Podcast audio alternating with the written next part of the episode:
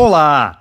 Cá estamos para mais um dia de grandes mistérios da desumanidade. Esta semana, inteiramente dedicada a ditadores. Se há país onde podemos aplicar o velho ditado tal pai, tal filho, é o da Coreia do Norte.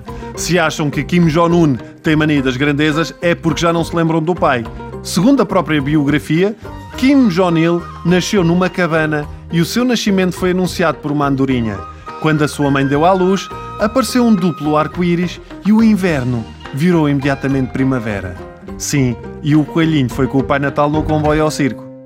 Entre os clichês habituais dos ditadores, como ser apelidado de líder supremo, nunca derrotado, libertador do povo, Kim Jong-il conseguiu arranjar um título só para si e que deve ter deixado os outros ditadores à beira de um ataque de nervos.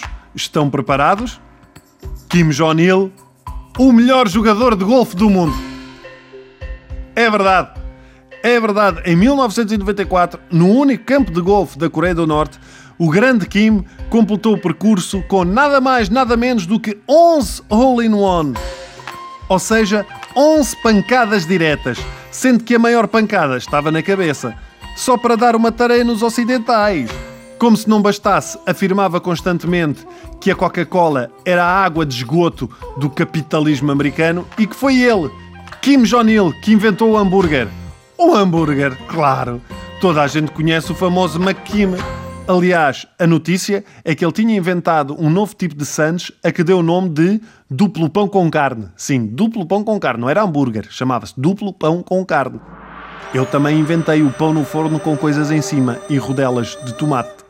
Kim Jong-il tinha uma relação de amor-ódio com o Ocidente. Porquê? Porque adorava cinema, ao ponto de alegadamente ter raptado um realizador sul-coreano para filmar uma versão do Godzilla que era basicamente propaganda comunista. Um dragão gigante que destrói a cidade, libertando o povo de uma monarquia corrupta. Olha, aí está uma boa ideia para o Partido Comunista. Um filme em que um camarada Jerónimo de Souza gigante surge a destruir todos os alojamentos locais que infernizam os habitantes das grandes cidades portuguesas. Boa ideia.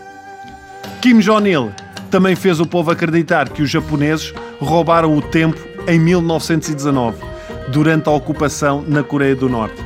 O jeitão que isto me dava. Eu chegar a casa e a minha mulher: Onde é que andavas? Já viste as horas? São três da manhã! Três da manhã! E eu: O quê? Sacanas, três da manhã! Foram os japoneses outra vez, pá.